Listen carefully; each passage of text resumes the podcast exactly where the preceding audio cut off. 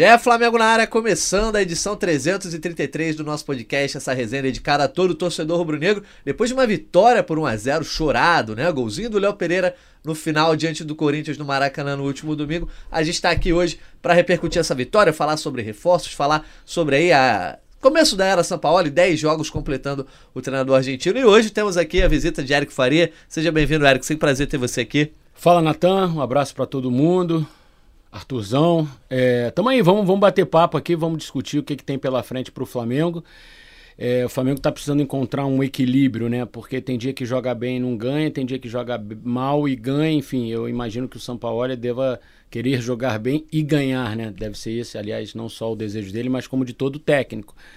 Mas enfim, eu imagino que há vitórias e vitórias. E é que aconteceu ontem no Maracanã às vezes ela consegue contribuir para o time de alguma forma, gera uma confiança, uh, gera uma motivação, assim você sair de campo como saiu o Flamengo, né? Às vezes você ganha de 3 a 0 acaba o jogo, vai todo mundo pro vestiário, assim, normal.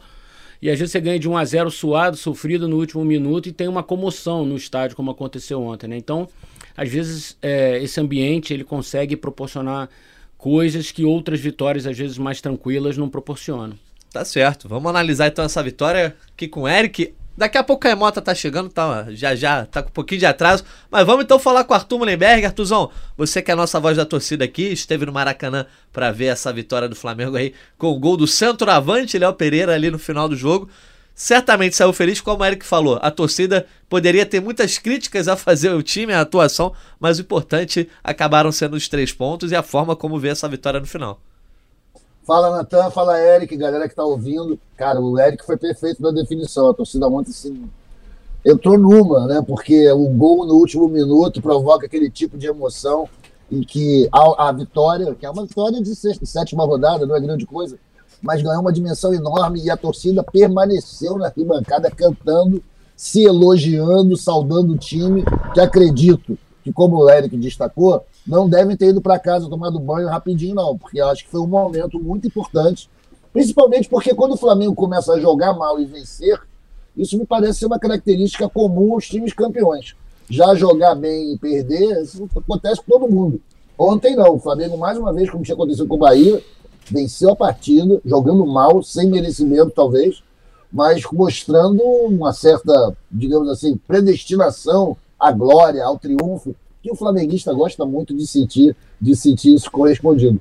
O time tem muito ainda a, a evoluir, isso é óbvio, mas eu vejo que pelo menos nessa parte espiritual a gente teve ontem uma melhora foi inegável.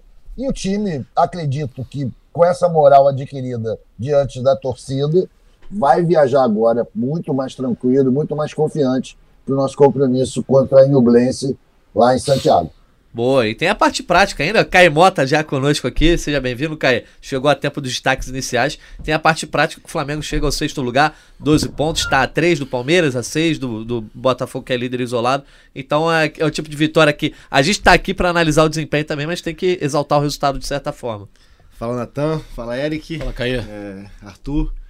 Não, sem dúvidas, assim. Acho que tem, é, é um time que ainda faz parte de um processo de, de evolução nítido e que eu tava refletindo muito assim sobre o porquê desse Flamengo chegar em algum momento e ficar batendo ali na porta da área, batendo na porta da área, batendo na porta da área.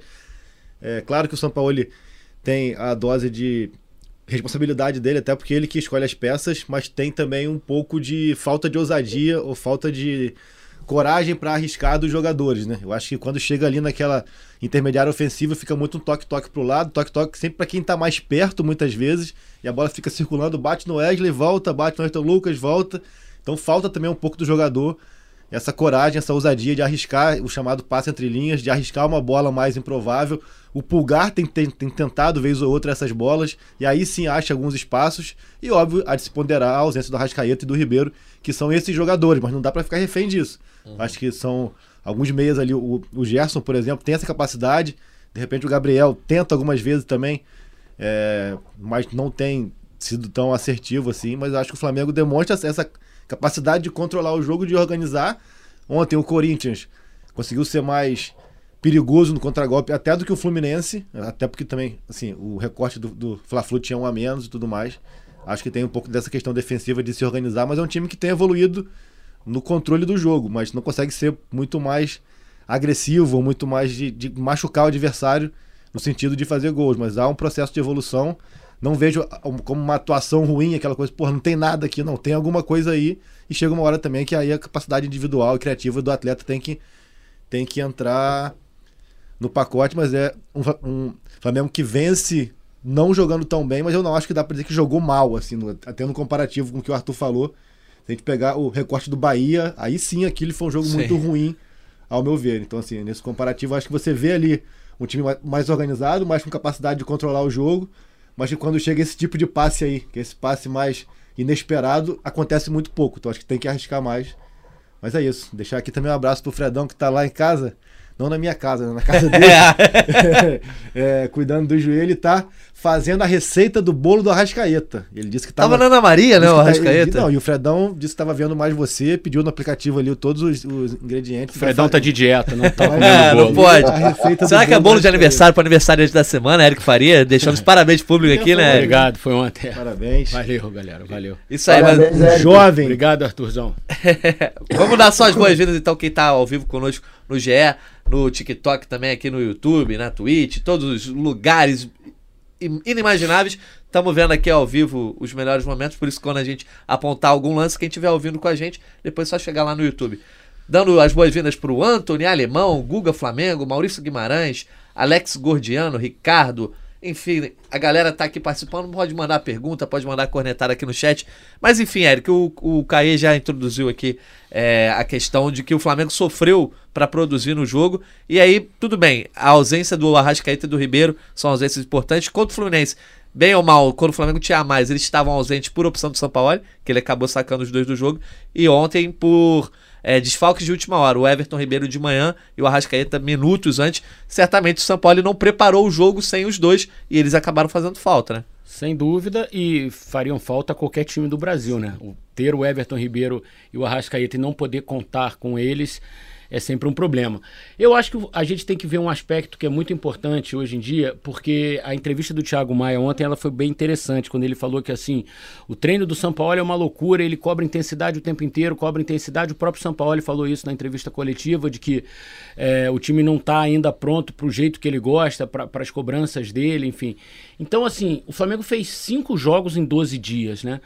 E isso pesa, pesa porque. Uh, para você jogar na rotação que o Flamengo jogou o primeiro tempo contra o Fluminense, isso tem um preço. Isso vai te custar alguma coisa. E no segundo tempo até que tentou, mas aí o Fluminense já mais bem posicionado atrás acabou inibindo um pouco, mas ainda assim o Flamengo foi bastante intenso contra o Fluminense. Ontem, é, um jogo 4 da tarde, o gramado do Maracanã não tá legal, ele, ele, ele não te permite tocar a bola de primeira, assim, você não consegue fazer um jogo fluir muito rapidamente. O jogador tem sempre que dar uma, uma dominada na bola antes, para não correr o risco de errar o passe, enfim. Eu acho que isso tudo, assim, é, fica parecendo assim, ah, você tá dando desculpa. Não, eu não tô dando desculpa, mas eu acho que a gente tem que olhar o todo também, sabe? E eu acho que fisicamente uh, esse time ainda vai evoluir. E acho que quando esse time evoluir fisicamente, é, a gente pode cobrar um desempenho ainda melhor. Acho que o Flamengo tem uma temporada atípica, os processos precisaram ser acelerados no início do ano por causa do Mundial de Clubes é, e por causa da Recopa e por causa da Supercopa. O Flamengo é, entrou no ano já é, precisando ganhar muito e disputar muito, é, e isso atrapalha o processo de, de, de, preparação da equipe, certamente. Você precisa atropelar alguns processos. Então, acho que é, o Flamengo foi até o fim do Campeonato Carioca. Talvez tivesse sido eliminado como o Botafogo foi, talvez tivesse tido uma, duas semanas para conseguir dar uma respirada. O São Paulo ainda não teve uma semana cheia de treinamento, talvez nem tenha, talvez na data FIFA, né? Consiga em junho, mas Sim. aí alguns jogadores não vão estar também, porque vão estar servindo as suas seleções. Então, eu acho que assim, é, é, o Flamengo hoje está num momento de observação. Eu acho que a torcida ela tem que entender esse processo que está acontecendo. E acho que a questão física ela pesa demais, demais, demais, e ela vai ser muito importante daqui para frente para a gente poder avaliar ou não o trabalho do São Paulo, sabe? Pois é, Caio. O que chamou a atenção, na verdade, é que o Flamengo teve dificuldade contra um time que vinha jogando mal, alô, não, alô, alô. não vinha produzindo. Estamos te ouvindo, o, o, Artuzão, daqui a pouco vamos contigo. É, o, time que não vinha jogando mal, que conseguiu dar trabalho para o Flamengo defensivamente, né? neutralizou bem a criação do Flamengo, mas também chegou e criou algumas oportunidades. Enfim, o Corinthians poderia ter saído com uma vitória tranquilamente no Maracanã ontem. É, mas aí também eu acho que tem, tem um mérito do Vanderlei, que assim, que eu acho que, que aos poucos também a gente começa a, a colocar as mangas de fora lá. Enfim, acho que o, o Guedes ontem fez um jogo Muito bom, né? espetacular, então acaba que é um jogador que de repente teve esse fator de não desequilíbrio, porque ele não, ganhou o jogo, não fez gol, mas de, de conseguir criar situações que faltou ao, ao Flamengo, eu acho, em alguns momentos. Então, assim, há de se ponderar isso. É, mas concordo com o que o Eric falou e, e até uma coisa que, que, o- que é recorrente nas entrevistas, né? A questão do fôlego, da perna. Por isso que ele gira muito o elenco, por isso que ele troca muito. Mas eu vou de novo bater na tecla da dificuldade da tomada de, de decisão. A gente está vendo os lances aí muitas vezes e é muito toquinho. Acabou de passar uma bola ali na área que o Gerson recebe em condição de chutar. Ele dá um toquinho, acho que pro Vitor Hugo, que também fica sem saber se chuta ou não chuta. E a Até zaga chegar no tira.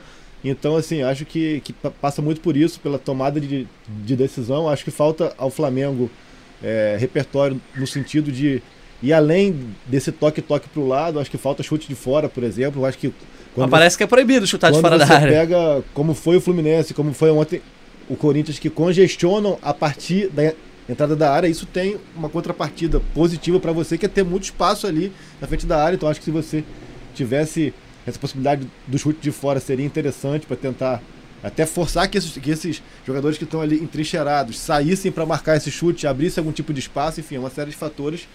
Mas a sequência de jogos e com a demanda de ter que ganhar é muito importante. É, pesa muito no contexto geral e aí entra o que o Arthur falou, pelo menos está ganhando. Imagina Sim. se, se não fosse ontem o gol do Léo Pereira, se não fosse outras situações ali onde ficou por um triz também de tropeçar, pelo menos está ganhando, está ali em cima. A gente falava aqui do lance do Palmeiras. é, eram sete pontos que a gente falava, pô, é difícil contra o Palmeiras que não, não vacila, não tropeça, já, Já caiu já pra são três. apenas três. É, o Botafogo tem dado respostas importantíssimas. A, a gente não, não pode ignorar que venceu os quatro grandes candidatos ao título, digamos assim. Venceu o Flamengo, venceu o Fluminense, venceu o Galo, venceu o Palmeiras. Sim. Palmeiras não. pelo- pelo Ainda não, é, Palmeiras Galo. Não, o Palmeiras, venceu o Galo. Mas o Corinthians com muito mais ainda- facilidade do que o Flamengo. mas eu acho que ainda é assim, se a gente colocar como candidato ao título, eu particularmente acho que o Botafogo ainda é, tá fazendo Tá uma, go- uma gordura para brigar ali em cima por Libertadores, mas na hora de que afunilar mesmo, então assim, pensando numa disputa entre os favoritos, pelo menos, o Flamengo já tá ali, né? Já tá ali a três pontos do Palmeiras, já tá colado nesses possíveis mesmo candidatos que tenham consistência para a temporada inteira. Então já começa a, a vislumbrar alguma coisa, só que tem que ser um pouco mais letal, cara. Não pode passar como, como foi terça-feira, fazer um, um jogo daquele e não ganhar. A gente até conversou bastante sobre isso, eu e o Eric. É, é isso, e assim, e os elogios de terça-feira, eles acabam ficando. Eles perdem muito do efeito e da praticidade a partir do jogo de ontem, né? Então, assim, ah, o time jogou muito bem, caramba, é, é- é isso que eu quero, mas, cara, mas não tem consistência, não tem é, é, é, constância nesse tipo de performance. Então, até que ponto você vale valorizar aquela atuação, pensando já numa sequência, se você, quatro dias depois, teve voltou a ter os mesmos problemas, né? Enfim, é, é entender um pouco esse cenário É. seguir em frente. O, Arthur, que é nosso otimista aqui de plantão, vamos ver o que ele fala. Pois é, Arthur, porque assim, o torcedor hoje. A gente vê alguns sinais positivos, mas o torcedor ainda não sabe qual Flamengo ele vai encontrar quando a, bola rola na partida, né? Você que tava lá na arquibancada, você não sabia se o Flamengo ia ser o Flamengo que amassou o Fluminense durante ali o primeiro tempo, teve a oportunidade de conquistar a vitória, se ia ser um Flamengo que foi como o modo arame liso, né? Que a, ga- a galera gosta de falar, que acabou sendo diante do Corinthians e projetando também pra frente contra o Nublense. Cada jogo o torcedor fica meio em dúvida. Qual, qual vai ser o Flamengo de hoje? Vai ser o modo full São Paulo, o melhor Flamengo do São Paulo? Ou vai ser esse modo que produz pouco, às vezes até ganha, mas não jogando bem? É, ontem a impressão que eu tive lá da arquibancada era, era positiva no sentido em que achava que o time estava marcando bem. Estava fazendo uma marcação parecida com aquele exerceu lá do Fla-Flu, né? Não deixar o Fluminense chegar. Mas acontecia muito vacilo, né? Tinha muitas chances de contra-ataque para o Corinthians, aconteceu mais de uma vez. Mas eu, ach, eu até os 30 minutos do primeiro tempo estava satisfeito com a marcação. E começando a reparar nos defeitos lá na frente, que o domínio não se traduzia em chance criada. O pessoal ficava tocando para o lado e não chutava. Acho que ali faltou um pouco de confiança e faltou principalmente o tipo de futebol que a Rascaeta e o nosso amigo Everton Ribeiro conseguem trazer para o jogo, né? Consegue uma bola diferente, uma bola inesperada, as enfiadas, quebra-linhas, esse tipo de coisa. A gente não viu isso ontem. O Flamengo na força bruta não vai muito longe. Precisa ter um pouco de inteligência nesse time do Flamengo, não tem jeito, cara. Mas a gente estava conseguindo. Eu fico preocupado com a evolução lenta. Acho que a gente podia estar um pouquinho além. Por outro lado, eu fico feliz com a, digamos, seriedade, o denunciamento. Ali atrás está ficando mais duro. Os caras estão tendo que ter mais trabalho para chegar na gente. E a gente tem uma defesa que, pô, eu adoro todo mundo, todo mundo é amigo, mas não, pô, não passa de 6,5, né, cara? A gente dificilmente tem alguém atuando ganhando uma nota 7. Ah, eu acho que o Léo Pereira está muito bem há muito tempo, Arthur. Há muito bem, há é, muito tempo, não, cara. Mas o banho dele é 7. Não, não acho Eu não, acho, cara. Caizão. Não acho não, cara. Setezinho, setezinho na boa. Ontem, no grande sacrifício, um gol maravilhoso, ele é um cara que tá afim. Agora, pô, me preocupa demais com o Santos, por exemplo. O Santos é uma insegurança que pra gente na arquibancada é terrível, imagina pros back lá com ele. A bola Não, chega queimando. né? Caralho, todo dia ele cria um problema pra ele mesmo, cara. Uma coisa que não é tipo, pô, os caras estão acima do Santos. É o Não é, tal do- ele mesmo que se atrapalha. Me ajuda a te é ajudar, né. Santos? Pô, me ajuda a te ajudar, por favor, né? Mas olha só, o Eric, o, Exatamente. o Caê e o, o Arthur aqui costumam discordar. Então, quero saber a tua opinião sobre as atuações do Léo Pereira. Eu concordo mais com o Caê nessa, nessa seara aí, porque eu acho que o Léo Pereira vem fazendo uma boa temporada desde o ano passado. E pelo. Dorival, e também agora nesse estilo do, do São Paulo, ele tem uma participação no jogo ofensivo, saindo com a bola gigantesca, entendeu? Assim, que não, não pode passar batido. E eu até achei que ontem. É verdade, o até, tem razão nisso daí. Eu até achei que ontem ele errou mais passes do que de costume. Aliás, ele e o Fabrício erraram muitos passes ontem, os dois na, na saída de bola. Talvez uma questão de, de pouca opção no meio também, os jogadores não se mexeram tanto, mas assim, o Léo costuma ter um percentual de acerto até maior do que teve ontem. Assim, eu, eu acho que hoje, é, pro, pro que o Flamengo tem de elenco, essa é a dupla titular in- incontestável. Eu acho que o Flamengo tem um problema sério na lateral direita. O Wesley é, é um menino que, assim, não ainda não aproveitou as oportunidades, são bastante, né? Muitas oportunidades ele vem Sequência tendo. boa. Ele me parece ainda um pouco, assim, vou, eu tenho muito cuidado para falar de jovem, né? Porque a gente é, são, são, são garotos que estão ganhando uma, uma oportunidade, é uma pressão muito grande, a gente sabe disso. Mas ele me parece um pouco ainda assim nervoso, um pouco afoito às vezes para tomada de decisão. Mas dá a cara, né? Isso, isso é legal. É, ele, se passa toda apresenta, ele tem bastante velocidade, tem força física, mas as jogadas não estão terminando com ele, assim. Ele recebe a bola, ele não consegue às vezes fazer um cruzamento, ele não consegue às vezes achar um, um- um companheiro mais bem colocado. Eu acho que o São Paulo está acreditando nele, e isso é legal, assim. Agora, Até não tem é- outro. né? Oi? Até não tem outro. É, mas assim, o Varela já tá dois jogos no banco, assim. Coitado do moleque Wesley, cara. Ele é, ele é emocionado porque, pô, ele tá jogando lateral direito do Flamengo, gente. Imagina isso. Você com essa idade. Com essa idade, Maracanã lotado, pô, é muita coisa. É, não é, não é fácil mesmo, não. Não é fácil mesmo, não. Eu acho que isso tudo faz parte do processo de amadurecimento dele. Mas hoje, é, essa falta de confiança, digamos, dele assim, pra, ou de, de tranquilidade para resolver as jogadas, está atrapalhando o time um pouco. Principalmente quando o Everton Ribeiro não joga, porque com o Everton ali pelo lado direito, ele consegue dar um suporte maior, as jogadas acontecem, né? Mas sem o Everton, e ontem eu achei que o, o São Paulo errou em pôr o Vitor Hugo muito preso ali pela direita. O Vitor Hugo só começou a aparecer no jogo com 35 do, do primeiro tempo, quando ele foi pro meio e trocou com o Gerson. O Gerson passou a cair um pouquinho mais para a direita, o Vitor Hugo caiu do meio para a esquerda. Ele construiu uma jogada boa pelo meio, ele fez duas, três tabelas com Ayrton Lucas e essas tabelas proporcionaram é, cruzamento, enfim, um escanteio. Então, assim, talvez o São Paulo também com um mês de trabalho, 10 jogos, ele também está conhecendo os jogadores, ele está vendo como os jogadores funcionam melhor dentro do que eles propõem para fazer. Agora, eu queria levantar um tema para vocês, que isso me ocorreu muito ontem no jogo. é, eu acho que cada vez mais está ficando claro para mim que o São Paulo não vai conseguir, dentro do que ele pensa, fazer o, Gabriel e o Pedro jogarem juntos. É, acho que está muito complicado para ele, como ele enxerga o futebol e como ele enxerga como esse time do Flamengo pode jogar com as peças que tem, ele fazer o Gabriel e o Pedro ah, jogarem juntos. Não sei o que vocês acham.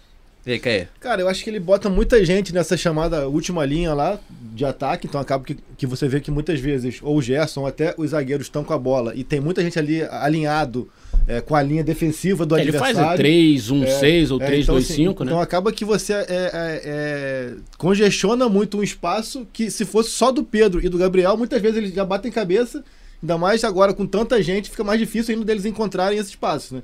E passa muito também isso que o, que o Eric falou do Léo e do Fabrício, até por, por subir muito esses jogadores, às vezes quem tem que buscar esse passe mais ousado, mais criativo, mais vertical são os zagueiros, né? E muitas vezes quem tinha que, que fazer isso era o Thiago Maia, o Pulgar tenta mais vezes, enfim, é entender também um pouco isso de que é, muitas vezes os zagueiros são obrigados a forçar bolas que teoricamente não deveriam forçar tanto, né? Quebrar duas linhas, né? Tu tem que quebrar uma linha, não quebrar duas para chegar lá na frente. Acho que isso conta também na percepção. Acho que isso do Corinthians que chegou muito, realmente a gente está vendo aí, chegou bastante. Mas passa muito porque o Flamengo. Ali, a gente pode ver ali, ó, tem ó, um, dois, três, quatro, cinco, seis, cara, na, na, na linha mais alta Sim. ali. Então acaba que. Há muitos desses ataques do muito. Corinthians nasceram, dois deles em saídas erradas do Santos, Uhum. em péssimas reposições do Santos, e uma outra também num passe errado no meio que proporcionou. O Corinthians, ele ontem, ele veio para se defender Sim, total. e jogar no erro do Flamengo. É, que com que o, o Luxemburgo não é bobo nem nada, sem o Arrascaeta e o Everton Ribeiro, ele sabia que a chance de um erro na criação era muito maior. Então, assim, ele poderia estar pronto para o contra-ataque. Foi isso que ele fez. Duas, três vezes. Ó, Olha essa Essa reposição bola aí é aí. ó. inacreditável. Então, essa é uma bola de gol. Cara, assim. primeiro que Tá só o maluco, chutão Santos, não cara. precisava. Ele podia dominar Podia, e dar no ele Léo tava Pereira, sossegado. dominar e voltar no, no- no Fabrício. Então É. passa muito por isso. Ou dar o chute no, no alto, assim. Ele errou o gesto técnico mesmo. Então, assim, até né? que ponto também O vale. está muito atormentado, muito. Até que ponto vale forçar com o Santos, né? Sendo que ele não tem essa afinidade com a saída de bola, sendo que você tá chegando É, no momento mais decisivo. ainda- é, porque o Cunha lesionou o quadril, né? Então, assim, é, eu não sei até que ponto o Cunha é, teria condições de fazer. Porque, pelo que eu me lembro, o São Paulo explicou que era justamente o movimento do chute, o quadril, né? Ah, sim. Então, É, mas assim. o Cunha ficou no banco nos dois jogos. não Ficou, então. O que mostra que o Hugo tá zerado no Flamengo, né? Porque se você prefere pôr um goleiro que não tá 100% no banco e um, e um terceiro goleiro que você não põe no banco, enfim. Nem, nem como assim, ah, vou deixar dois no banco, vai. Mas nem isso. Então, assim, hoje me parece ser carta fora do baralho o Hugo no Flamengo, né? Pois é. Ou, É, e tem a coisa do seguinte, né, fez muito por onde, o né? Santos- Ser carta fora do baralho. né? vai lá, O Arthur. Santos não está conseguindo. é, me parece, a distância eu não conheço como é que é o dia a dia, o bastidor, né? mas talvez estejam avaliando que ele não resiste a uma reserva clássica. Tipo, você foi barrado. Então tá- você tem que preservar o goleiro que você tem para jogar aí a temporada inteira. A gente não sabe em que condições o Rossi vai chegar da Arábia. E, o- mas o Santos merecia, merecia um banquinho, né, irmão? Porque ele está muito nervoso. Ele está gerando muita insegurança em toda a defesa. Ele mesmo se atrapalha sozinho, isso é grilante. Né? O goleiro devia ser nossa, pô, a serenidade devia, devia estar toda no goleiro. E a gente não está tendo isso, por causa da fase dele. E o Flamengo ganhou, ganhou. Contratou um novo preparador de goleiro, o Rogério Maia, que é um cara super experiente, acostumado a trabalhar com o São Paulo, trabalhou com ele no Atlético Mineiro, campeão olímpico, olímpico, né? é, já serviu a seleção brasileira também, enfim. Acho que o, o Maia é, vai, vai saber detectar esse tipo de questão do Santos também, mas como o Arthur falou, assim, é, me parece muito falta de confiança ainda, muita falta de ainda que ele não tenha é, todas as ferramentas para ser um bom goleiro com os pés, mas a gente já viu ele dar respostas melhores com, com os Sem pés dúvida. do que tem acontecendo, do que vem acontecendo, né? Mas eu não entendo o porquê de ter tanto pudor pra barrar o Santos, assim, cara. Acho que alguns jogadores têm ali uma questão da chamada hierarquia, da história que foi feita e tudo mais. O Santos, por mais que tenha sido campeão ano passado, é, não vejo muito sentido pra que se tenha tanta resistência em fazer uma troca, em fazer uma observação. Talvez não tenha segurança com, Talvez com o com o Matheus. Né? exatamente. Mas eu Mas acho que foi questão física, não foi? Eu acho que foi questão física. O Cunha, o, Cunha, o Cunha ganhou a posição no jogo contra o Goiás. Sim. Contra o Bahia. Permane... Não, contra o Goiás, Ah, contra o ele já Goiás, agarrou. pode crer, é. Permaneceu no jogo contra o Bahia, só que ele se machucou. Eu acho que ali o São Paulo tinha decidido por dar mais oportunidades para o Cunha, só que ele machucou. Mas, é, mas aí, é como tu falou, a partir do, do- momento que o Cunha tá no banco, se por acaso o Santos machuca ele que entra, É, mas a assim- lesão deixa, deixa ele ser argumento em algum, de certa forma também, né?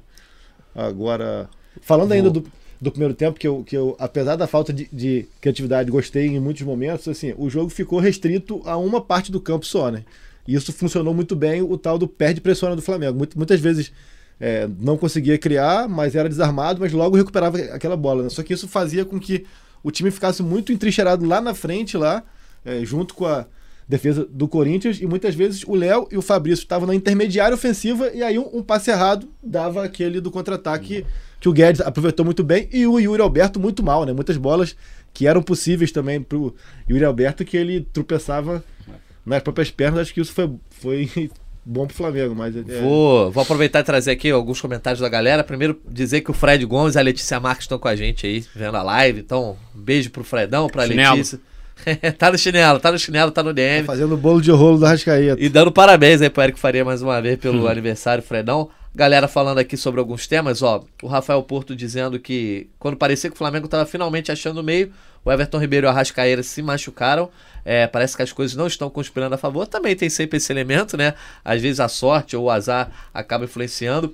O Breno Rocha, São Paulo tinha que ter colocado o Matheus Gonçalves mais cedo. É um garoto ousado que parte para cima. Ele não usava há algum tempo o Matheus Gonçalves, acabou recorrendo ontem, mas também não fez muita coisa É, é, diferente. nos últimos- na- nas últimas vezes que ele entrou, não, não fez tanto. E, cara, só um pouco isso do Arrascaeta e do Ribeiro. Aham, A gente não pode dem- demandar de quem entra que seja tão criativo e tão genial quanto os dois. claro. Mas a gente pode esperar que sejam mais ousados também, que tentem mais coisas. Senão a gente vai acabar sempre com essa muleta que faz sentido pela questão técnica, mas, cara, quem tá ali também joga no Flamengo tem que ter o mínimo de capacidade, mais uma vez, eu falar, de dar um passo como esse aí do Pulgar. Que o Pulgar já, já tinha dado também no, no Fla-Flu e tal. Assim, tu- vo- você tem que se, se, se dispor a errar também. Você tenta, porque são, são Aí quem mais arrisca são- hoje no time é o Pulgar, sem são dúvida. passes que realmente, quando, quando entrarem, eles vão deixar o companheiro na cara do gol, mas tu, tu tem que tentar. Né? Não, não dá Agora pra o França, por fazer exemplo, só o mais galera, fácil. o Matheus França tem essa característica de partir para cima pelo meio, de tentar o drible e a jogada. E aí o Sampaoli meio que não gosta muito disso. Eu acho que dá pouca chance pro Matheus França e quando dá, bota ele jogando pela lateral, ali pelo, pelo canto do campo. E eu acho que ontem o jogo que talvez se tivesse alguém com mais culhão, disposição para atacar o meio, a gente conseguisse o melhor êxito. Enfim, Ou que Não tentasse é mais tá um relação chamado. cara. Então, eu li que o. um, né? eu, não tá, eu não trabalhei ontem, eu só li depois algumas repercussões. Eu li que o França também estava com dor na lombar. Pois Talvez é. por isso ele não Ah, tenha sido não opção também. Ele disso. estava no banco, mas também não.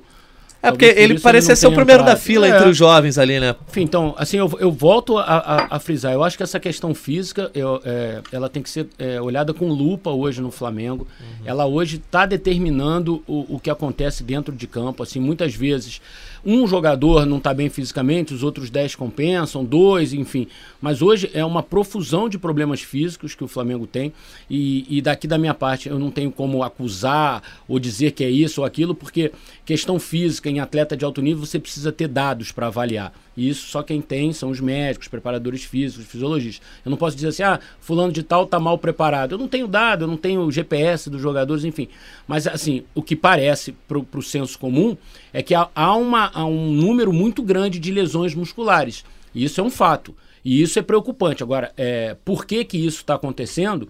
Isso é que a gente talvez tenha que perguntar às pessoas envolvidas no processo. Dando uma notícia, Arrascaeta e Léo Pereira devem viajar. O Ribeiro ainda é dúvida, mas o Arrascaeta e o Léo Pereira devem viajar com a delegação para o Chile para enfrentar o Inhublense. E uma outra questão que eu acho que é importante em cima da criatividade que o Caio falou, um outro jogador muito importante ofensivamente e criativo é o Ayrton. Só que claramente ele está estafado. O Ayrton, ele tá no 15º ou no décimo jogo, no 16º jogo consecutivo. E ele é um cara que demanda muito, muito. Ele ataca, ele apoia, ele vai pro meio, ele vai na linha de fundo, ele bate no gol. E claramente ele tá estafado. Você vê que ele.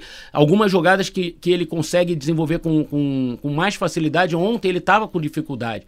São 16 jogos seguidos, num período curtíssimo. Se a gente falou em, em 5 jogos em 12 dias, bota para trás os outros 10 jogos dele num período de um mês, um mês e meio. Então, o reserva dele não joga, o Felipe, tá com problemas físicos. Agora que voltou a ser relacionado. Enfim, o Fabrício é outro zagueiro que vem jogando com muita frequência. ontem ali. Ontem já deu uma balançada no primeiro tempo, enfim. Tá desequilibrado. A questão física hoje tá desequilibrada no Flamengo e, e com menos peças do que as pessoas imaginam que esse elenco tem, e isso tudo cobra dentro de campo. O Flamengo jogou terça muito forte, jogou domingo contra um adversário duro, quatro da tarde, vai para um jogo decisivo de Libertadores, volta para um jogo sábado contra o Cruzeiro, jogo duro. Enfim, não dá tempo, não dá tempo. É, e muita gente fala do método São Paulo, essa coisa de, ah, antes do jogo, né, no dia do jogo tem treino, ele, a primeira folga que ele deu foi logo depois do Fla-Flu, ele também não tem tirado o pé e eu acho que é um risco que ele E tá ele assumindo assumiu, correndo. né? né? E ele assumiu que não tá tirando o pé, né? Pois é. e- Ontem a coletiva dele, pra mim, foi muito esclarecedora nesse ponto. Ele falou: se eu tô aqui é porque algo não estava certo. Exatamente. Então, se eu Isso tô ele tem aqui, feito é- direto, falado é, do trabalho anterior, né? Se eu tô aqui é porque eles querem que eu faça do meu jeito. E para fazer do meu jeito é assim. Só que do meu jeito a gente corre risco. Então ele tá sabendo dos riscos que, que ele tá correndo. Em forçar demais, de repente, num treino, em, em- em pedir mais intensidade no treinamento. Cara, a sonora do Thiago é muito boa. A fala do Thiago é muito boa, né? O São Paulo é uma loucura, Uma loucura. o treino dele é uma loucura. é bom demais isso, assim, né? Você ouvir de um jogador falando isso, assim, né? A gente bate na tecla de novo da questão do planejamento desde lá de trás. Né? Acho que passa muito pelas escolhas do Vitor Pereira, mas passa muito também pelas escolhas da diretoria, até pela questão. O que a gente falou aqui de ter o Mundial, de ter a Recopa, de ter a Supercopa, devia ser algo encarado de maneira positiva e não hoje ser um problema desde que você planejasse com inteligência lá atrás, né? com preocupação de como fazer. Então, assim, dava para administrar de uma outra maneira, tanto essas competições, tanto o Carioca também, você tirar um peso do Carioca, você acabou dando esse peso por conta das derrotas, e também a gente vai voltar lá atrás na questão das férias, que foi muito mal administrada pela, pela diretoria, e aí se, se houve é, pressão ou conversa ou pedido do, dos jogadores também, acho que quem está no comando tem que, ter, teria que se posicionar, acho que se por acaso desse férias depois de Guayaquil, como houve muitos jogadores no vestiário que disseram, olha, eu não jogo mais esse ano, fosse brincando ou não, e tiveram o ok do Marcos Braz e de outros, e depois tiveram que ficar mais três semanas treinando e participando de jogos que não tinha nenhum tipo de capacidade de mobilização, é, eu acho que isso poderia ser melhor administrado desde lá de trás. Então, assim, é, paga-se o preço agora por um calendário extremamente apertado, mas também por um calendário que estava aí, que todo mundo busca esse calendário. Tenho certeza que o Flamengo quer ano que vem de novo disputar o Mundial, disputar a Recopa, disputar a Supercopa e você pode se organizar é, para que isso não vire é um problema. Né, Caio? Assim, sem, sem querer aliviar muito, mas o calendário é diferente porque a gente teve a Copa no fim do ano. E esse ano a gente não tem Copa. Então esse ano é um calendário completo para o time. Ele começa em janeiro, é, tirando o Flamengo, digamos, qualquer outro time que vença a Libertadores, o calendário dele vai terminar no fim do ano com o Mundial de Clubes, como é normalmente. Só que ano passado teve essa coisa das férias, é, da Copa do Mundo. O Pedro e o Everton Ribeiro estiveram na Copa do Arrascaeta. Mundo, o Arrascaeta e o Varela tiveram na Copa do Mundo. Acho que foi tudo, tudo muito complicado e os processos tiveram que ser acelerados mesmo. Por exemplo, o Palmeiras voltou das férias depois do Flamengo. Não, eu, assim, lembra. As pessoas batem muito nessa questão das férias. Mas o Palmeiras mas, assim, não tinha competições, tinha, tinha Supercopa. Sim, por ali, isso o Flamengo voltou e, e acelerou o processo para jogar o Mundial. Então eu acho que assim, essas coisas a gente precisa relativizar um pouco, assim, para. Pra... Porque eh, se a gente for só nisso, só, só, bater nisso, vai ser muito fácil detectar o problema. E eu acho que vai além disso. Eu acho que vai além disso. Comenta aí, Artuzão. Ah, pô, eu, eu, eu gosto de ver pelo lado positivo, galera. Eu acho que o Flamengo tem a chance raríssima de se redimir de um mal mundial no mesmo ano. Né? Apesar de ser o mundial do ano passado, a gente pode chegar lá, a gente pode nutrir essa esperança. Acho que ainda falta muito, o time está muito imaturo. Tem, são só 10 dias com o novo treinador, 10 jogos com o novo treinador, um mês de treino. A galera está bem estourada fisicamente mesmo, isso é óbvio. E, e, e nos preocupa isso. Por que estão se estourando tanto? Não, não deve ser só pela intensidade do trabalho do, do, do Sampaoli. É algo que já vem anterior. Mas, cara, eu vejo possibilidades. Eu tô, não estou super otimista, mas não estou com o pessimismo que eu sentia há, sei lá, dois meses atrás porque quem, quem costuma ler as besteiras que eu escrevo lá no República Paz e Amor, vê que eu estava pegando no pé do amigo Vitor Pereira desde janeiro, né? Que eu achava que era uma loucura, que eu não via credenciais, currículo para o cara vir trabalhar no Flamengo.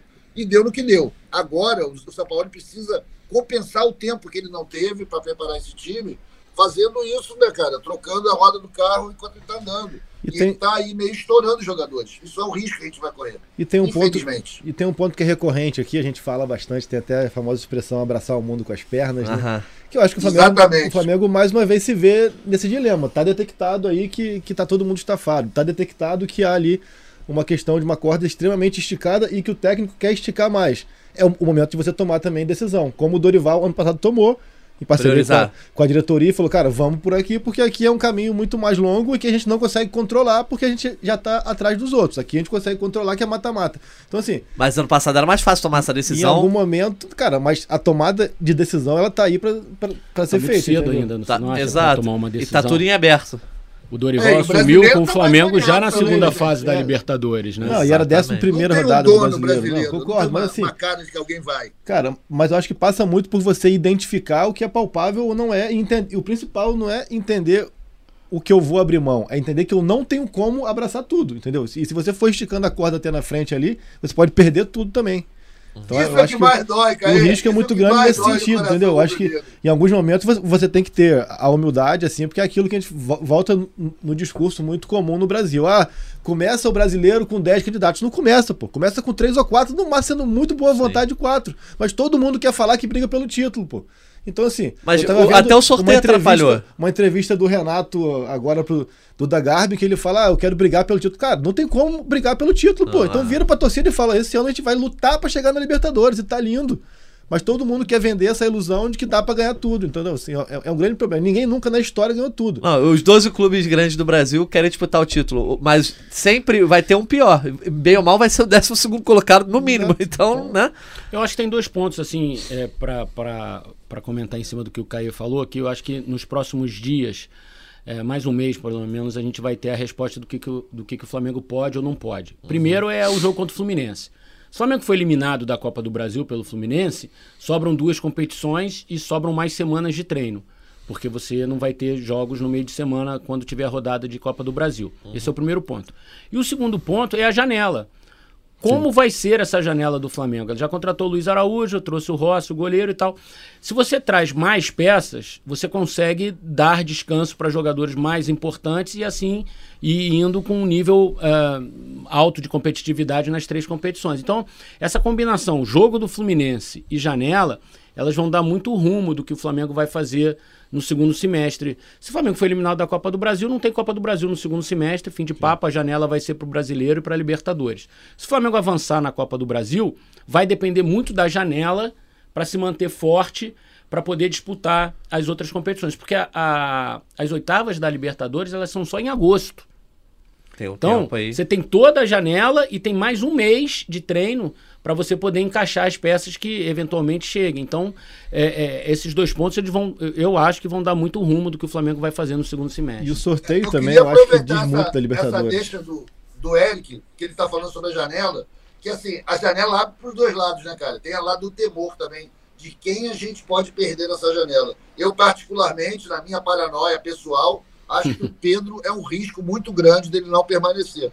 Porque é um jogador que, para mim, tem espaço no mercado mundial e custa um preço competitivo e não está exatamente tendo as melhores chances do mundo no Flamengo, na história dele. Apesar de ter sido campeão e tudo mais, o pessoal adorar. Acho que a gente tem que ficar preocupado também com quem pode sair dessa janela. É verdade. Sem falar dos moleques. Os moleques, então, que dão preço de banana, né? Pro mercado mundial. Vou aproveitar essa tua deixa. França quanto Gonçalves.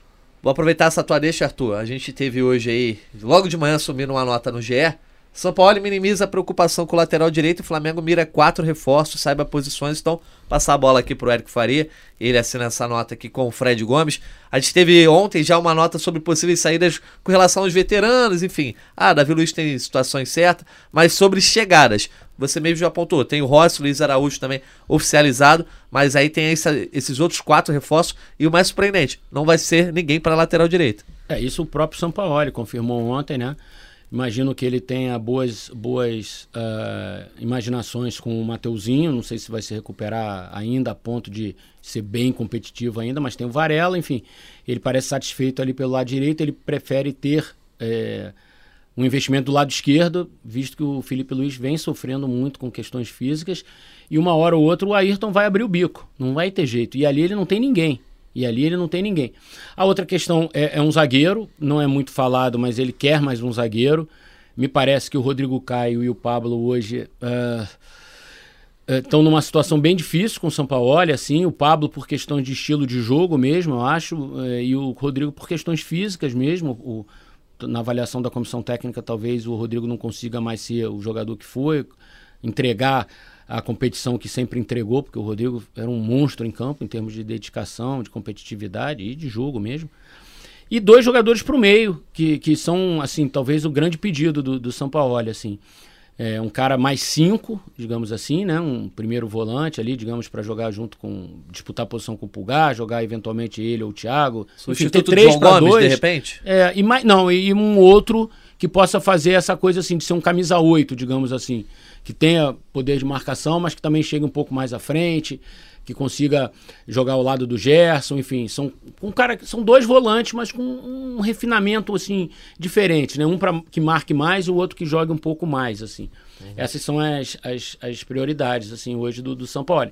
Se o Flamengo vai conseguir atender, não sei, porque você precisa também abrir espaço na folha, né? Imagina você trazer mais um zagueiro com cinco que você já tem. Talvez o Pablo eh, consiga mercado, talvez o Rodrigo consiga mercado. Enfim, ah, mas, assim, a posição do meio hoje, os dois volantes, os dois jogadores para o meio, são as grandes prioridades hoje do, do São Paulo. O que... difícil de você desafogar a folha é o quanto o Flamengo inflaciona o mercado, né? A gente passou muito por isso com Sim. o Marinho recentemente, uhum. é, que teve muitas e muitas propostas, mas ninguém paga nem perto do que o Flamengo paga, então não tem por que o cara sair tendo contrato em vigor ali, podendo ganhar o dinheiro e alguns títulos, né? Então passa muito por isso. Acho que o processo de reformulação que vocês também trouxeram ao longo da semana é muito importante.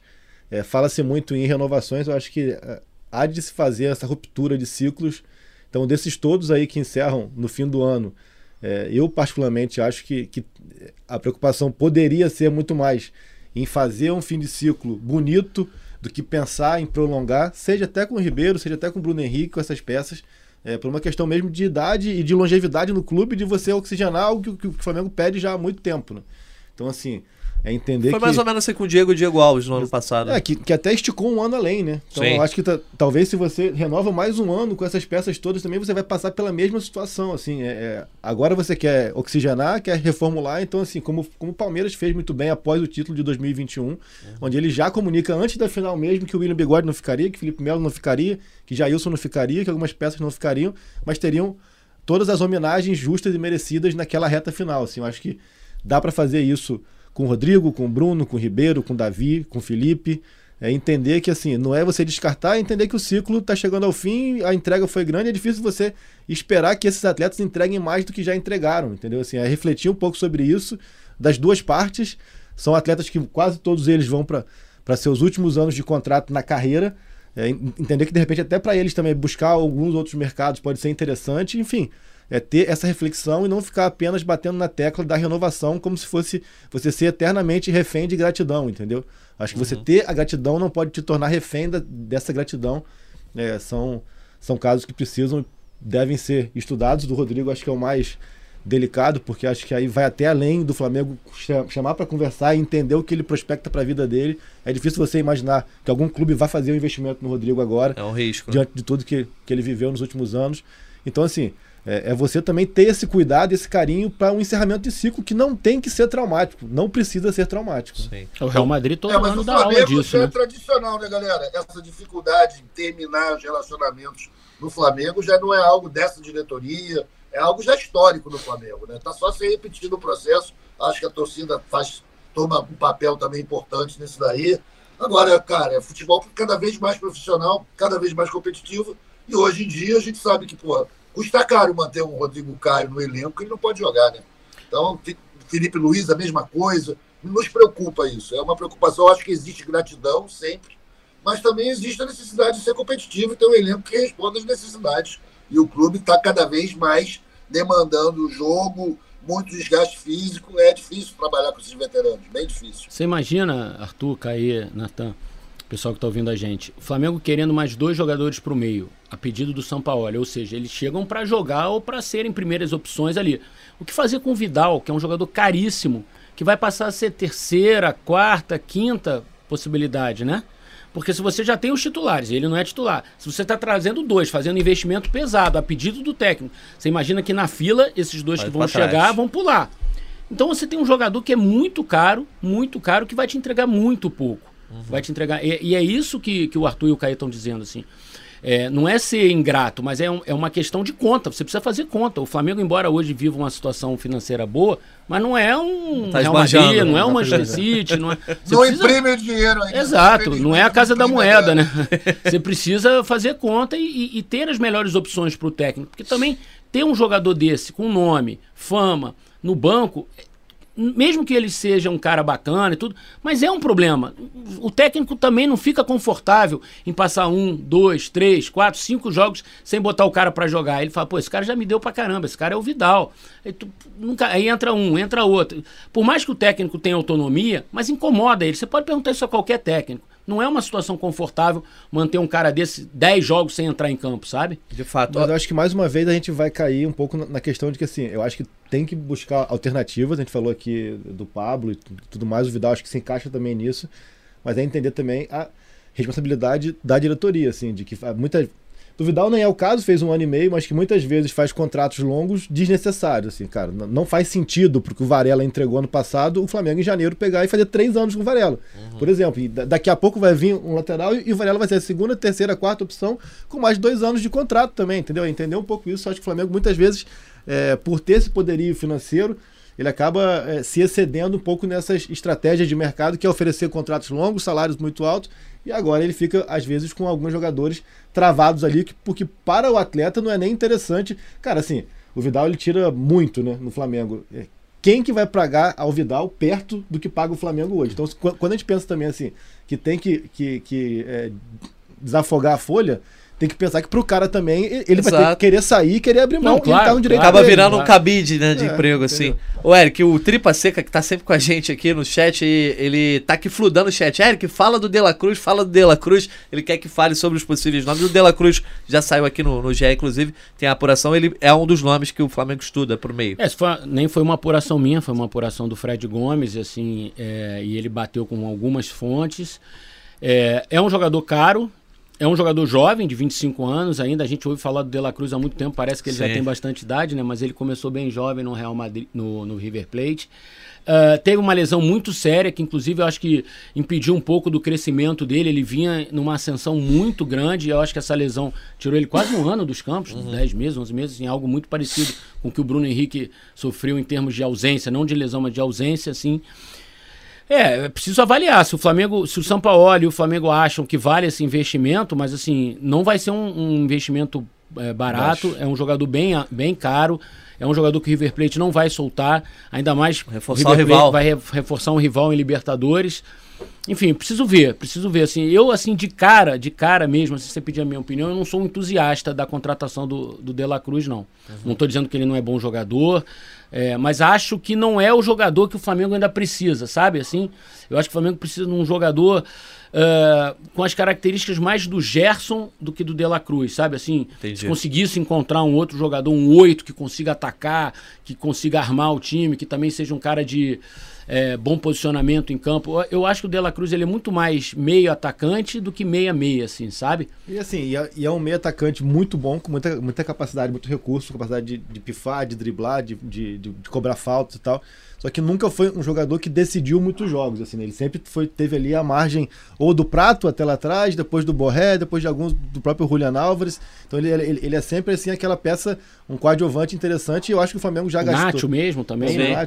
E assim, a, a gente tem, tem que bater um pouco na tecla de você entender como é que o mercado se movimenta hoje e o Flamengo gastou 32 milhões de euros com Cebolinha e com Gerson, que são jogadores que não vão dar retorno financeiro para o Flamengo. Podem dar retorno técnico, tem toda a capacidade deles, mas que já estão numa idade parecida com a do, do, do De La Cruz e dificilmente você vai imaginar que você vai conseguir revendê-los em caso de sucesso. Eu acho que faz mais sentido você fazer um investimento tão alto em peças mais jovens que estão aí no mercado sul-americano, cada vez mais se destacando, cada vez mais acessíveis, da gente entender e identificar antes e o Flamengo espera que o cara vá lá para fora ou vá para um, um, um, grande clube, inflacione e depois tente buscar, né? Como foi o caso que, o, que o próprio Flamengo conseguiu identificar no Enzo Fernandes, mas não conseguiu levar. Mas é, é, é esse é o é perfil isso. que eu acho que vale o investimento. É, não, e me chama a atenção Agora... essa estratégia. Já vou te passar a bola, Artuzão é, essa estratégia do Flamengo de sempre atacar os medalhões, os nomes mais óbvios, deu certo durante 3, 4 anos, mas eu acho que você tem que mudar a rota de repente.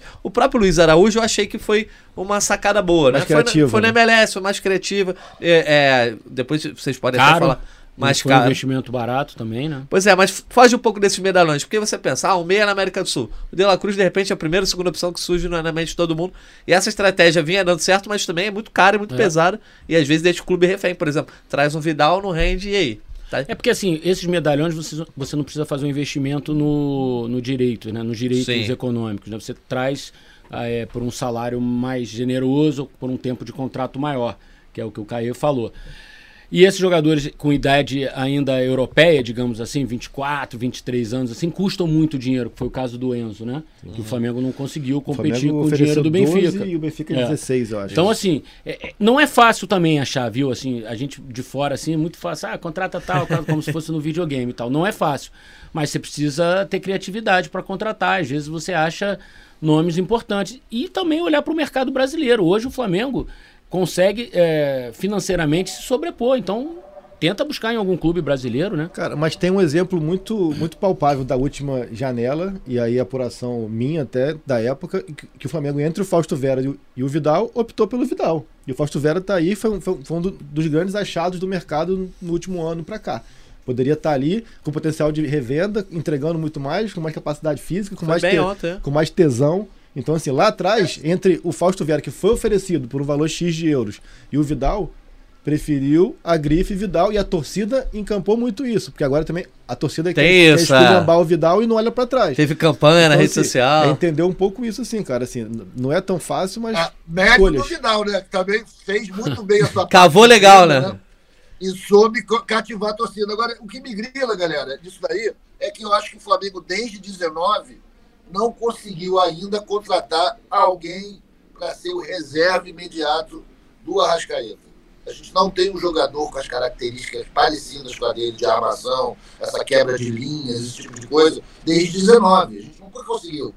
Então a gente improvisa ali, foi o Vitinho durante um tempo, agora o nego tenta botar o França. Mas o Arthur, também não, é- não é. É um jogador que precisava ter uma reserva. É, mas também não é fácil assim. Se você pensa o Manchester City, quem é a reserva do De Bruyne? Tem jogadores que fazem funções parecidas, mas não Sim. tem o reserva do De Bruyne, né? Do oh, peso. já me dá logo um soco na cara dele. Né? não, mas assim, mas, mas eu acho que você buscar jogadores com as características não quer dizer que você vá buscar com a capacidade, né? O De Bruyne, Exato. de repente ali, ele, ele quando não joga, você tem o Marres que não é ele mas, mas é que, diferente. Mas que oferece uma pifada, oferece essa percepção de que jogo. O que é a pifada? Eu ouvi é. você falar, não entendi. O que é a pifada? A pifada é essa bola que, que deixa o, atacante na cara do gol. É tipo, é assim que fala lá em Campos? O pulgar pifou o Gabriel contra o Fluminense. Ah, assim. Não, isso aí vem eu do nunca sul. O antigo passe com açúcar. É, isso vem do sul, na verdade. Eu acho que vem do sul. Tanto eu, que o, tanto, na, minha idade, na minha época, Tanto não. que o Douglas lá, o Douglas é, Meia no Grêmio, ele é famoso como maestro pifador, né? Eu, eu peguei de lá na minha passagem pro Chapecó.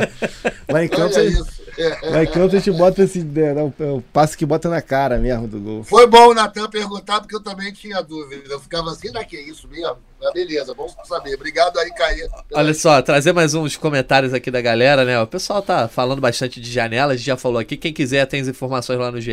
Galera, perturba o Eric Faria nas redes sociais, tem certeza também querendo falar de reforço, né?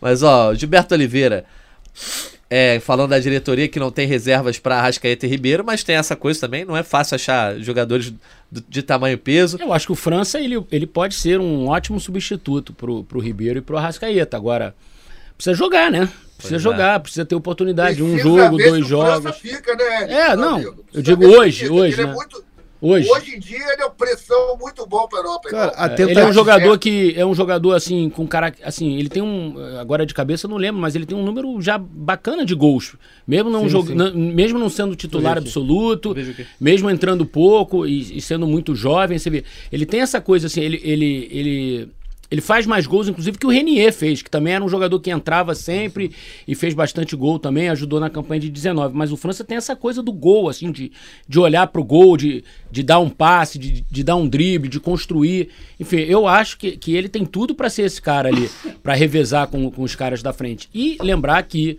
pro, pro Sampaoli, o Gerson é esse cara. O Gerson vai disputar a posição ali, vai se jogarem os três, Ribeiro, Arrascaeta e Gerson, tudo bem. Se jogarem dois, vai jogar o Arrascaeta, o Gerson, o Arrascaeta o Ribeiro. Enfim, pro, pro, pro São Paulo, o Gerson é meia frente, não é meia atrás, como ele jogava com o Jorge Jesus Sim. e quando jogou agora com o Vitor Pereira, né? Então, tem mais opções ali. Eu acho que o que está faltando mesmo é, é, esse cara ali, é o 8. É esse cara que o. Que o porque o São Paulo logo. é o Gerson. É Exato. o Gerson de antigamente. Na primeira coletiva do São Paulo, ele falou assim: a minha, é, essa coisa de número, de tática, é muito relativa. Você tem uma plataforma para atacar e uma plataforma para defender. Para atacar, ele, palavras do São Paulo. Eu gosto muito do 3-1-6 que são com uma, três jogadores na linha de trás, um cara no meio e seis empurrando o time adversário para trás, ou 3-2-5. Ele usou essas duas nomenclaturas. Enfim, para ter um, é o pulgar, me parece. E se dois, é esse que está faltando. Porque o Thiago também, ele tem muito essa característica de pegada, de marcação, mas ele não é um criador, uhum. né? Ele não é aquele cara que, não é o camisa 8, não é o Gerson de 19, né? Então, assim, eu acho que é isso que está faltando para o São Paulo. Eu acho que é esse cara que ele quer ali no meio, um cara para distribuir bola e um cara para compor do lado do primeiro volante. Aí pode ser o Pulgar, pode ser o Thiago Maia, enfim. Bom, olha só, a gente tem que entrar na nossa reta final aqui. Para a gente encerrar, eu ia propor o seguinte. O São Paulo completou 10 jogos, né? Agora diante do Corinthians. 5 vitórias, 2 empates, 3 derrotas. Aproveitamento de 56,7%. Qual é o balanço, Caê? Dá para atribuir uma nota, se você desse uma nota para esse trabalho de São Paulo? E 10 jogos é um começo de trabalho, mas que teve altos e baixos e um aproveitamento que não chama tanto a atenção, né? A quinta vitória veio agora e passou a ter esse 56,7% de aproveitamento. Como é que você viu esses primeiros 10 jogos aí do, do Jorge São Paulo? Eu acho que é um recorte curto que já apresenta características interessantes. Assim, se a gente pegar que o Flamengo, que ele assumiu um time extremamente bagunçado e sem organização e sem muito entender o que iria buscar do jogo, se era um time que marcava alto, se era um time que baixava a linha, se era um time mais reativo, ou que conseguia controlar o jogo. Ele hoje a gente consegue ver um Flamengo ciente do que vai fazer em campo, nem sempre executa com, com, com maestria, nem sempre consegue ser agressivo e consegue eh, castigar o adversário, mas ele muitas vezes demonstra mais conhecimento do que vai fazer quando tem a bola, principalmente. Então, assim, acho que é positivo. Vou lembrar mais uma vez: a gente, a gente demanda é, imediatismo no resultado, mas precisa entender que o São Paulo pegou ali uma situação extremamente desconfortável e com o carro andando ele tem conseguido fazer é, é, o carro andar mais rápido e de maneira bem autoral, assim, né? Então acho que isso é, é interessante. Então o, o, balanço do que o Flamengo evoluiu em comparação com o que era com, com, com o Vitor Pereira, eu acho que é positivo. Se isso é suficiente, é uma outra situação. E aí esse é o desafio. Mas que o time melhorou bastante. Você consegue ver que é um time que sabe mais o que faz com a bola dentro de campo, por mais que em algum momento ele falte a criatividade, a gente falou bastante disso, mas é um time que tá, tem muito mais, muito mais seguro de si e muito mais consciente do que vai fazer. Isso, para mim, é, um, é uma evolução considerável e a gente tem que colocar sempre em perspectiva que partiu do menos 10, né? nem do zero. É, chegou com terra arrasada e o balanço tem que levar isso em conta, né, Eric? Eu acho que o balanço é exatamente proporcional ao aproveitamento dele, de regular para bom. assim. É... Mas é isso, é um mês de trabalho, 10 jogos, é muito pouco, sem tempo para treinar, tendo que acelerar processo tendo que é, antecipar coisas que talvez ele não fizesse se tivesse com um pouquinho mais de tempo para treinar. As três derrotas, se você for ver bem, é, jogou melhor que o Flamengo vitórias. jogou melhor do que em algumas vitórias, né? Assim contra o Botafogo, talvez tenha sido o jogo em que o adversário é, mereceu realmente vencer. Acho até que o Flamengo teve chance de empatar e tal, mas o Botafogo fez por onde vencer aquele jogo. Acho que contra o Atlético Paranaense ali se o Flamengo tivesse vencido ou empatado, estava tudo certo. Contra o Internacional também, se tivesse vencido ou empatado, estava tudo certo. Enfim, então, talvez hoje é, o São Paulo teria completado 10 jogos com uma derrota. Ou com ou invicto até, se conseguisse achar um gol contra o Botafogo ali, quando ficou com um homem a mais uhum. boa parte do tempo, né? Então, é isso. Eu acho que é assim, de regular para bom, entre 6,5 e 7, se tivesse que dar uma nota, mas com boa margem de crescimento. E acho que esse jogo de quarta-feira é fundamental, assim. Talvez as pessoas achem, ah, Iumblense é fraco, não sei o quê, mas é jogo fora de casa, é outra atmosfera, é outro clima, é Libertadores, é outra arbitragem, enfim. Então é, é bom que o torcedor do Flamengo esteja atento, porque se vencer esse jogo, o Flamengo está classificado.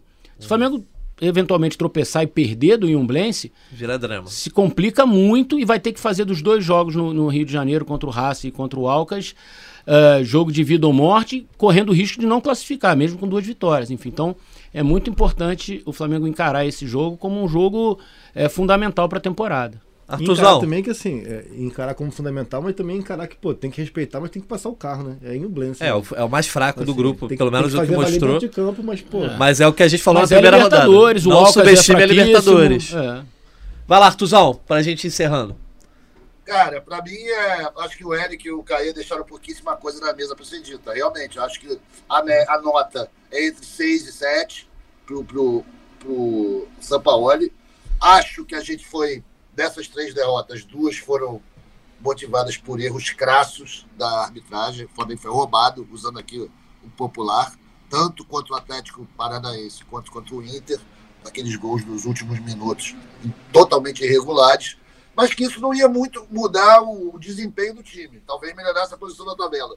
O time precisa ser reconstruído. Acho que o Sampaoli tem a marra necessária para isso e espero e até antecipo que nos próximos jogos ele vai botar mais as manguinhas de fora. A gente conhece a fama do, do Sampaoli no sentido de impor a sua visão de jogo, parar de considerar o, tá, o serviço prestado, a fama dos caras. Esse time acho que vai sofrer ainda algumas mudanças.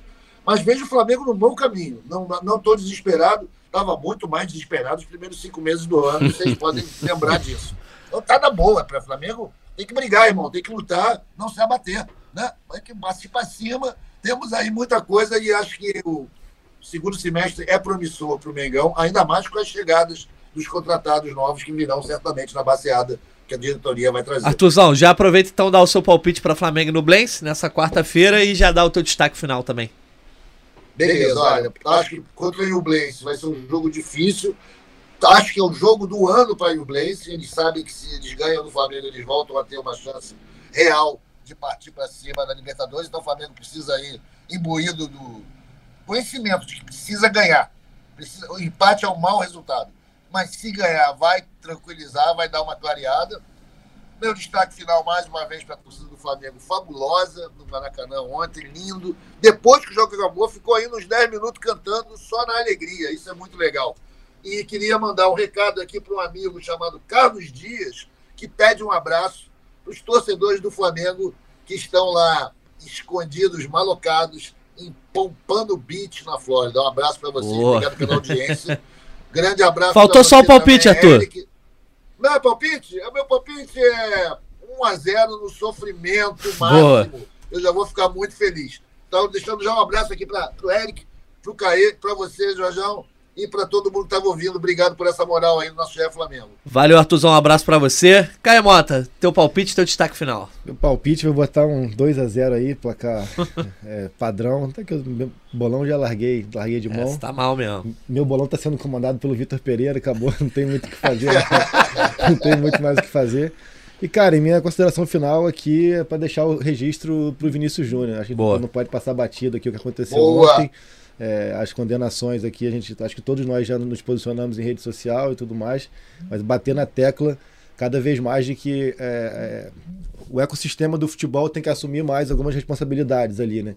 E para mim o que me chamou mais a atenção foi quanto que, quanto que o Vinícius se viu é, sozinho, isolado naquela situação ali. Eu não vi um companheiro, não vi é, o clube dele, não vi, enfim, quem poderia em algum momento é, bater firme na mesa e gritar junto com ele, né? Depois, todo mundo agora está fazendo, está postando, está falando, mas na hora ali, ainda mais para um Real Madrid que está com a temporada já decidida, é, sai de campo, cara, faz uma coisa um pouco mais radical, um pouco mais impactante, assim, para sim mandar uma mensagem. Fazer pro, diferença. Uma é. mensagem para o mundo que, cara, a gente não vai aceitar isso aqui, chega, acabou. Mas não, na hora ali ficou todo mundo é, até, não vou dizer passivo, mas que buscando, jogando para ele uma, uma resposta onde ele já estava muito fragilizado e ele precisava, é, não era do afago, mas era tipo assim, ó, vamos junto, entendeu? Acho que senti falta disso ali. É, os companheiros dele e o próprio clube dele poderiam, no momento, ter uma atitude mais radical, mais incisiva, bater na mesa, porque assim, se o Real Madrid, que é o Real Madrid, não tem essa coragem de tomar uma atitude, quem vai tomar, né? Vamos ver daqui para frente, é bom a gente acompanhar. E também falei na, nas minhas redes que é importante que a La Liga sinta o peso é, de suas atitudes. Assim, quando você não faz nada, você já está fazendo. Então ela liga como produto, tem que cada vez mais ficar com essa imagem, sim, de um, de um produto que permite o racismo de maneira é, quase que incentiva esse tipo de atitude, que virou é, muito mais do que uma atitude apenas, que não é apenas, né? Uma atitude é, de pessoas que são racistas, como virou ali uma arma para ir contra um atleta, entendeu? Quando um estádio todo se mobiliza para ter esse tipo de atitude, tá claro que virou ali é, é uma questão até de, de impacto esportivo, enfim, cara, tá, tá tudo errado. Uhum. Eu, e eu acho que é hora de, de ser mais radical. Hoje teve é, vídeo do, do Florentino com Vinícius e tudo mais. Vamos ver é, o que vai acontecer. Agora, se não for radicalizar, acho que pouca coisa vai, vai andar. É, aqui no telão a gente está vendo só aqui. um minuto aí, Natan e Eric. Desculpa interromper, eu só queria dizer uma coisa, galera, sobre isso.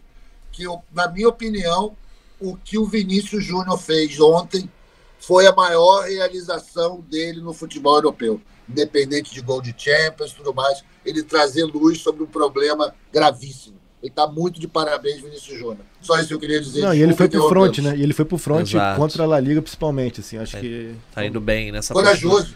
Eu escrevi sobre isso também, falei que em 10, 20, sei lá em quantos anos, o Vinícius vai ser lembrado pelo que ele fez hoje, porque para um atleta ir contra o sistema é muito difícil. E o que ele está fazendo é exatamente isso, indo contra o sistema, né? Então, é, certamente, como o Arthur e o Caio falaram, assim, ele vai ser um cara que por muito tempo vai ser lembrado pelo que ele fez dentro e fora de campo. Meu palpite, acho que o Flamengo faz 3 a 1 nesse jogo. E é isso. É, agradecer o convite aí, estou sempre à disposição. Boa, valeu, Eric. Obrigado. As portas estão sempre, sempre abertas aqui no GE Flamengo. Também deixar, obviamente, né, o nosso repúdio aqui, como quem acompanha o Flamengo. E o Vinícius é cria do Flamengo e tá mostrando que foi muito bem formado, não só dentro de campo, com todo o futebol que ele tem jogado, um dos melhores jogadores do mundo, certamente, mas foi muito bem formado fora de campo, né, no sentido de ter a consciência, de saber o pelo que lutar, de como lutar, enfim, é, toda a força ao Vini Júnior aí nessa luta contra o racismo e que as punições venham. A gente agradece mais uma vez ao Caê, ao Érico Faria, até aqui, ó. Não, eu acho que é curioso que assim, é, o Valência mesmo, tô, tô lendo aqui agora essa, essa manchete, é, é de abril de 2021. É, que o próprio Valência fez o que a gente está falando aqui que, que, o Real poderia ter feito ontem, sair de campo, né? Exato. Na ocasião lá que o Onde acabia. É, do Valência passou pelo caso de racismo, o Valência saiu de campo e aí a La Liga obrigou que voltasse sob a ameaça de sanção.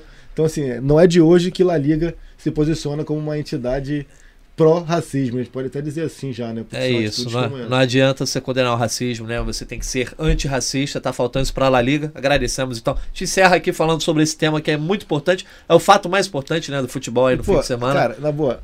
O Valência ficou doidinho porque fez dois. Mas, na boa, Valência, tomara que tu caia. Na boa, pelo amor de Deus, cara. Pô, ficar do...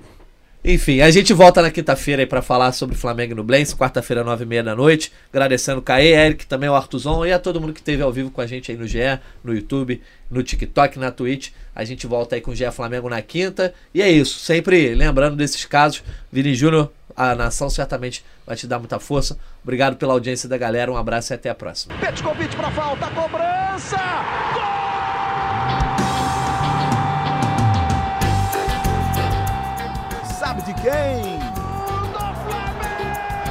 Do rubro-negro, da nação, é o GE Flamengo.